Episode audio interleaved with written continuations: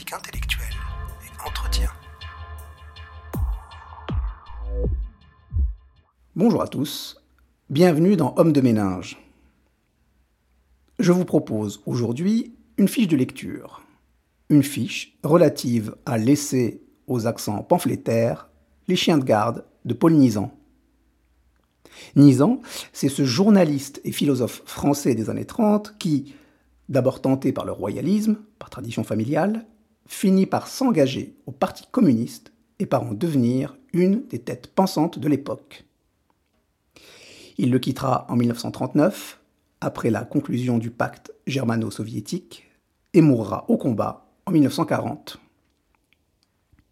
Homme de conviction et de tempérament, Nizan nous propose, avec les chiens de garde, un manifeste clairement marxiste, matérialiste et révolutionnaire.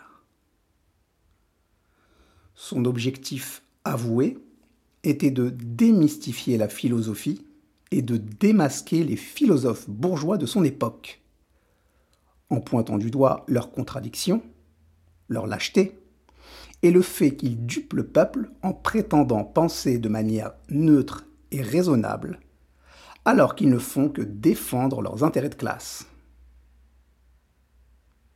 Nizan attaque frontalement la trahison de ces philosophes. Philosophes entendus au sens large, au sens d'intellectuels qui formulent des opinions qui sont censées être les médiations par lesquelles le peuple va comprendre et se représenter le monde et la société. Serge Alimi, ancien directeur du monde diplomatique, avait repris ce concept de chien de garde pour mettre en lumière les liens unissant les journalistes aux hommes politiques et remettre en cause l'objectivité journalistique dans son essai Les nouveaux chiens de garde, paru en 1997. Le parallèle que dresse Alimi paraît plus que pertinent.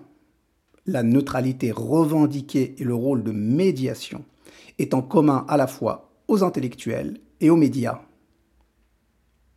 Les premiers sont d'ailleurs souvent convoqués par les seconds pour faire office de figure d'autorité. On n'est donc pas surpris que ce soit Alimi qui se soit chargé de rédiger la préface de l'essai de Nizan dans sa version publiée aux éditions Agone en 2012. Cette préface est plus qu'intéressante.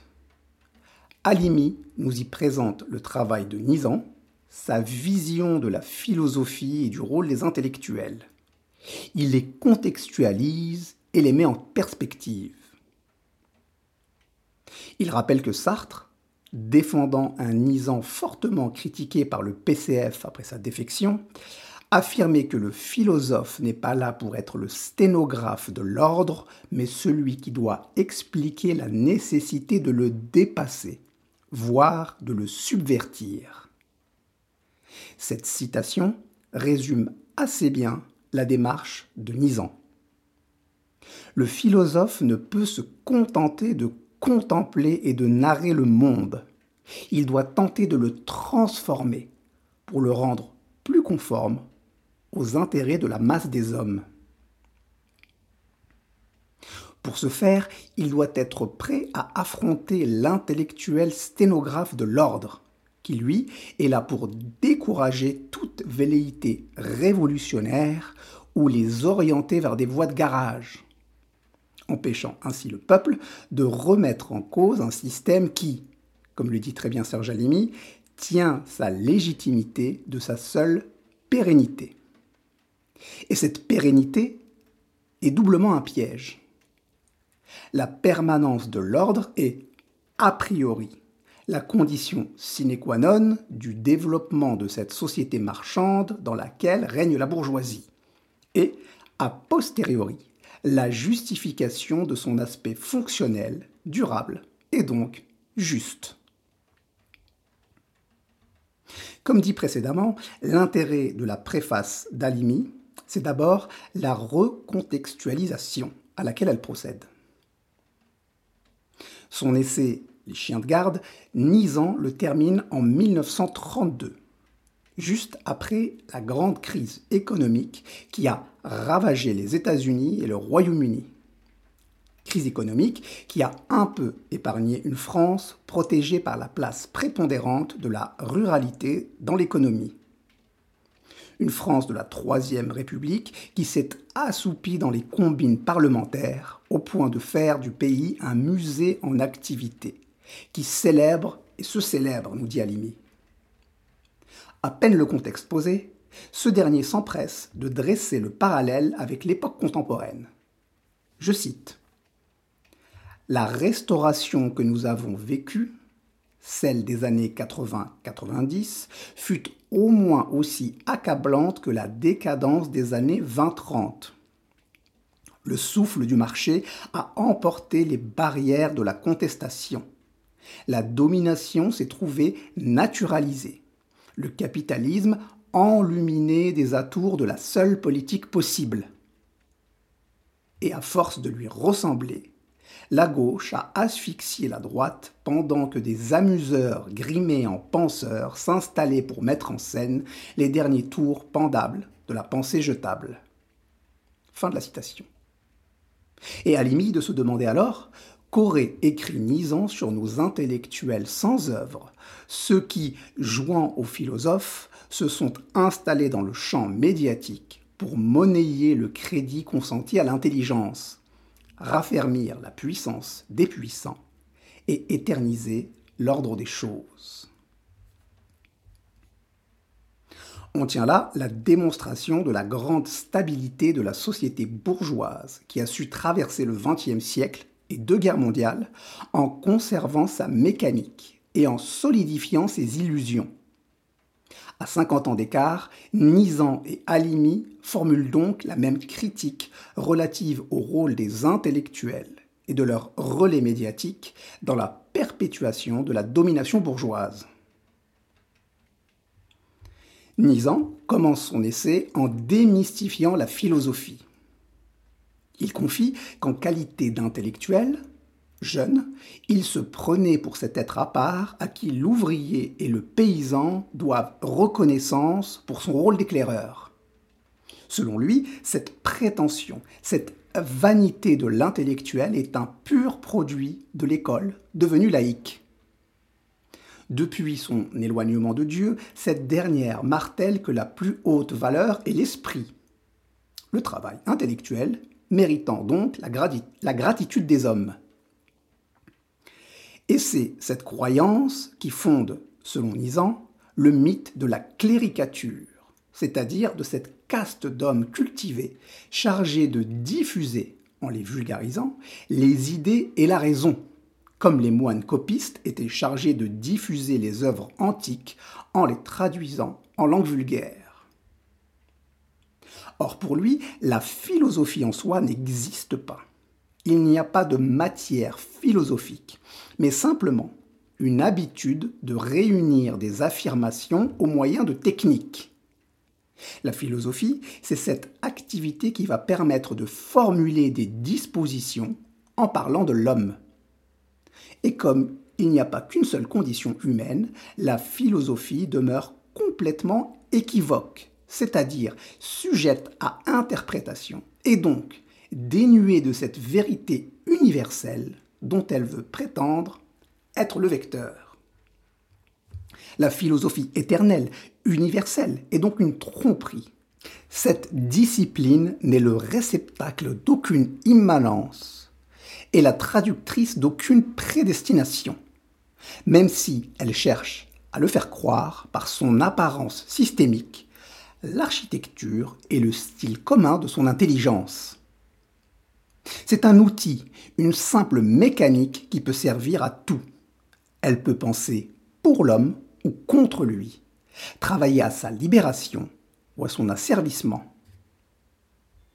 Dès lors, lorsqu'une philosophie s'exprime dans le ciel glacial des idées, il faut toujours se questionner à son propos. Quel est son but? Qu'entend-elle faire pour et contre les hommes?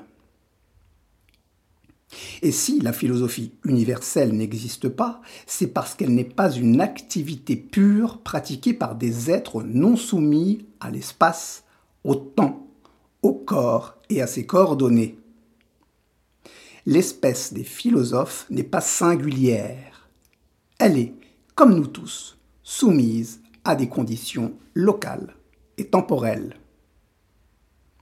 Selon Nizan, la posture du philosophe libéré de toutes les contraintes et réalités humaines s'explique par le fait que l'art de la méditation a prétendu calquer son œuvre sur les sciences mathématiques, sur leur rigueur et leur impersonnalité.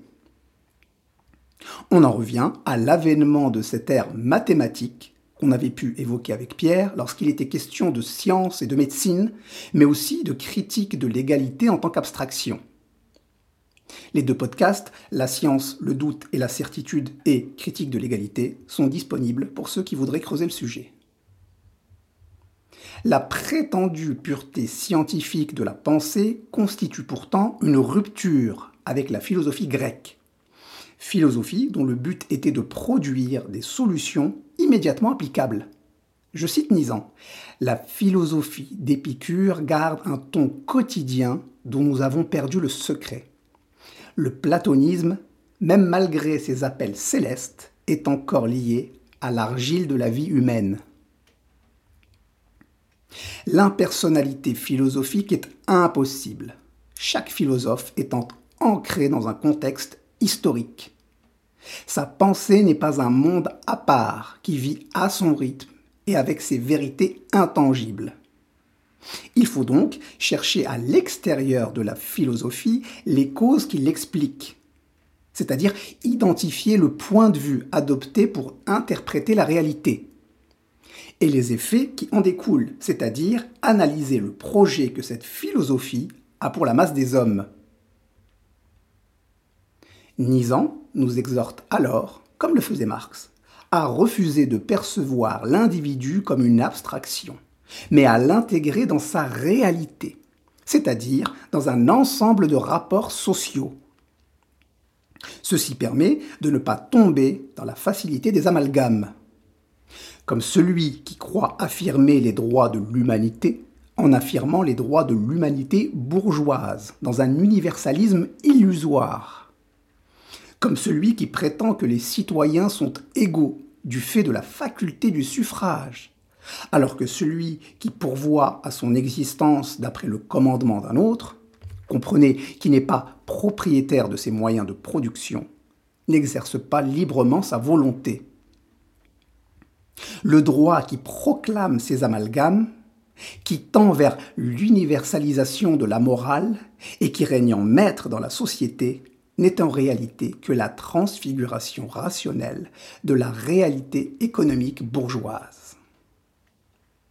Et c'est précisément la raison pour laquelle, pour Nizan, la philosophie qui ne tend pas vers l'appréhension et la transformation de cette réalité n'est qu'une broderie de filles stériles. Pour être plus précis, il identifie deux types de philosophie la première concerne la connaissance du monde et prolonge et commente la science pour cerner le fonctionnement de la nature et de l'intelligence en général. Nizan la nomme logique générale et la destine au débat entre savants et philosophes pour trancher des questions purement cléricales, à milieu des préoccupations quotidiennes des hommes. C'est ce qu'on pourrait nommer la philosophie théorique. La seconde concerne l'existence des hommes. C'est une médiation qui s'assigne pour tâche de prendre position au sujet de la vie humaine et d'exprimer des volontés. C'est ce qu'on pourrait nommer la philosophie politique.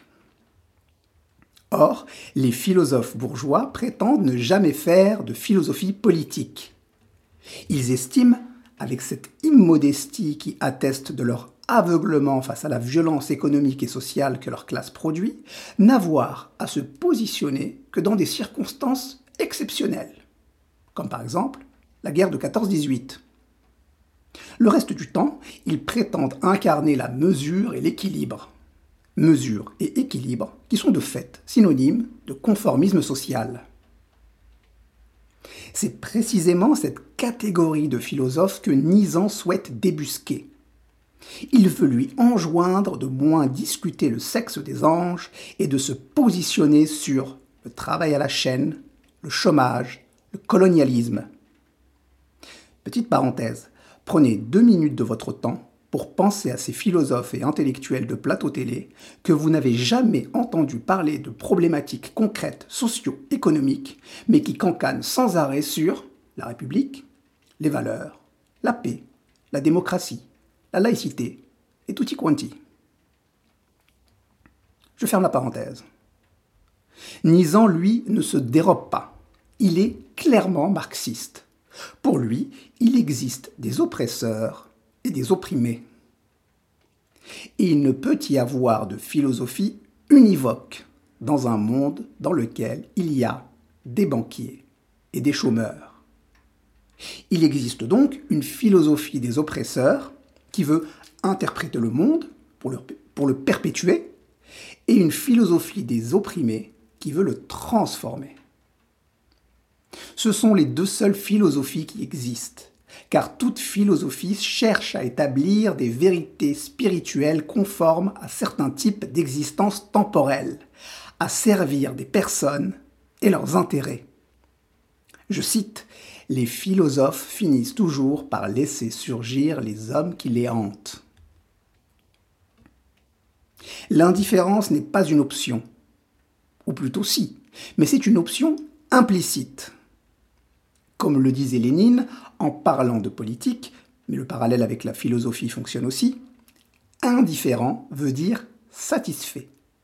L'étiquette de sans parti dans la société bourgeoise n'est que l'expression voilée, hypocrite, passive de l'appartenance au parti des repas, au parti des gouvernants, au parti des exploiteurs. Nizan rappelle que la philosophie bourgeoise était initialement celle des opprimés, de la bourgeoisie opprimée. Simplement, ses représentants n'ont pas voulu voir sa transformation en philosophie des oppresseurs. Celle-ci est enseignée à l'université et prétend ne servir personne, aucun intérêt personnel, si ce n'est le vrai, l'humanité et l'esprit. Elle n'a que les mots humanité, humanisme, liberté, justice et raison à la bouche, et nie à Marx la qualité de philosophe, sous prétexte qu'il s'intéresse à, des, questions euh, bassement matérielles. Depuis la Révolution française, la bourgeoisie croit et laisse croire qu'elle travaille encore pour le peuple, qu'elle agit pour le bénéfice général. Or, le bourgeois sait que ses fonctions économiquement et politiquement dirigeantes exigent d'être complétées et garanties par des fonctions spirituellement dirigeantes. Et c'est là le rôle de la philosophie. Cette philosophie qui le pousse à la philanthropie, qui est le revers de son pouvoir de commandement. Pour lui, il doit avertir et secourir un peuple incapable de prendre en main sa propre destinée. Chemin faisant, il le traite comme un enfant.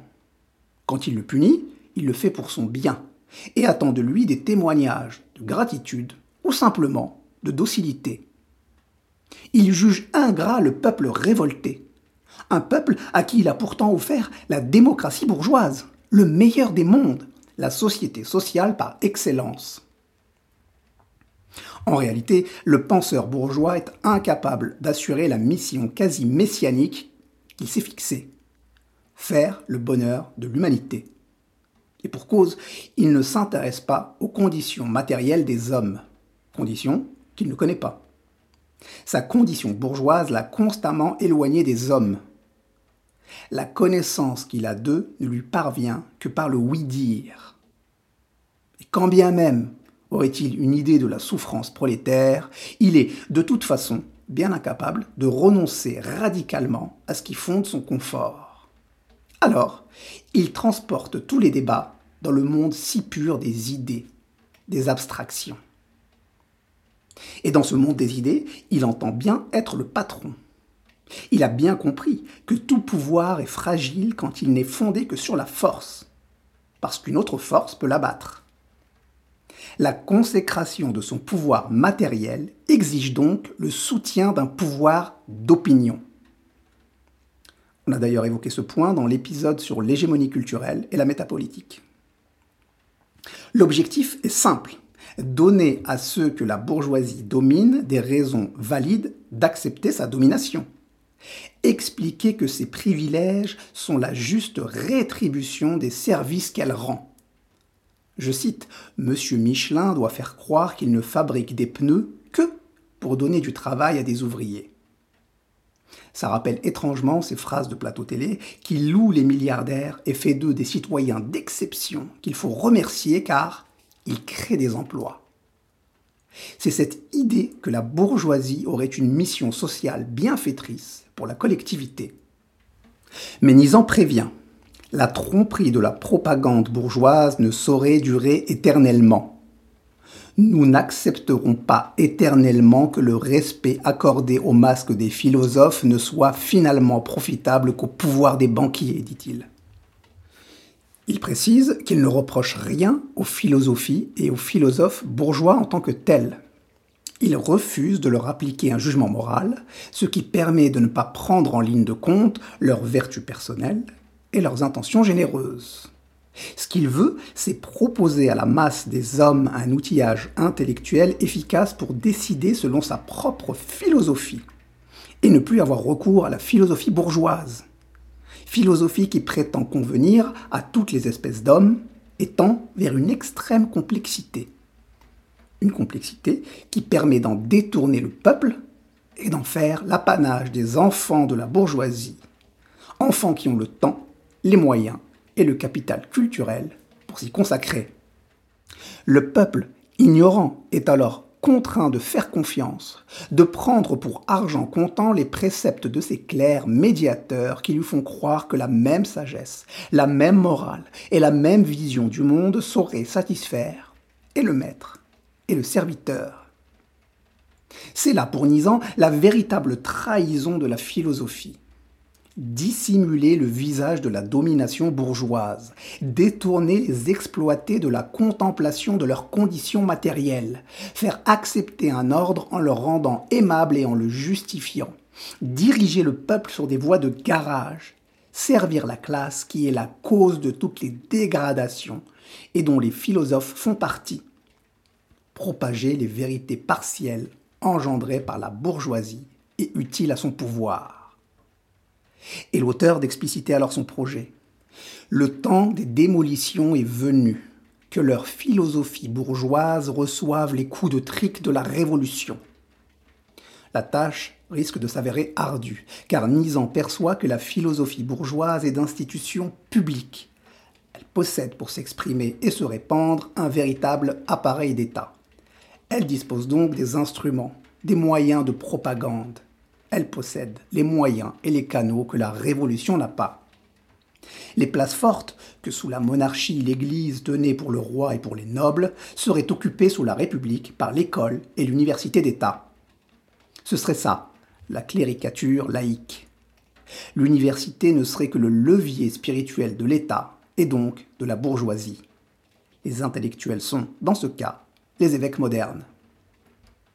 C'est comme ça que fonctionnerait la mécanique sociale de persuasion. Persuasion qui permet de submerger le matérialisme de la vie vécue avec l'idéalisme de la perception sociale. Grosso modo, les prolétaires croient ce qu'ils ne voient pas et ne croient pas ce qu'ils voient, de sorte qu'ils perçoivent le côté salutaire de choses qui les font souffrir au quotidien. Cette mécanique de la persuasion se développe d'abord à l'école, puis à l'université, et enfin dans la presse et la politique. Le philosophe matérialiste doit donc, selon Nizan, s'atteler à détruire le système d'illusions que la philosophie assemble et donner la primauté à l'expérience humaine. Et ce peu importe les conséquences de cette démarche sur la sécurité de l'État. Seul le bourgeois, dont la psychologie selon Nietzsche obéit au mode moral des sociétés commerçantes, vénère la paix, l'ordre et l'apaisement, car le commerce nécessite un climat apaisé. La philosophie matérialiste doit être une philosophie démocratique et de combat. Nizan cite Boukharine, intellectuel révolutionnaire soviétique, pour expliciter son propos. C'est ainsi que s'est réalisé un type d'homme qui, tout en étudiant la philosophie, sont de garde la nuit, un fusil à la main, qui discute les problèmes les plus hauts et une heure après coupe du bois, qui travaille dans les bibliothèques et qui travaille dans les usines. Et voici donc la conclusion de l'essai. La civilisation bourgeoise est une anarchie sans remède. Elle est victime de ses propres poisons, de ses propres contradictions. Elle sait susciter pour ennemis tous ceux qui ne veulent pas la suivre dans sa fin, ceux-là qui souffraient de sa puissance et qui n'avaient pas partagé sa bonne santé. Dans ce drame, tout se joue entre la bourgeoisie et le prolétariat, entre l'impérialisme et la révolution.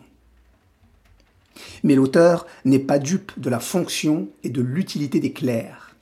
Il sait très bien que si les choses s'accélèrent, il est possible que la bourgeoisie n'ait pas le temps de faire appel à eux, qu'elle en appelle tout de suite à ses soldats. Ce sera, je cite, la débandade des idées, puis les prisons des balles. Mais cette violence ne semble pas lui faire peur, au contraire, il semble même impatient d'en arriver au point de bascule, celui de la clarification. Il dit plus de ruse, ni de tromperie, des coups à prendre et des coups à porter. Et pour finir, voici ce qu'il dit. Les philosophes d'aujourd'hui rougissent encore d'avouer qu'ils ont trahi les hommes pour la bourgeoisie. Si nous trahissons la bourgeoisie pour les hommes, ne rougissons pas d'avouer que nous sommes des traîtres.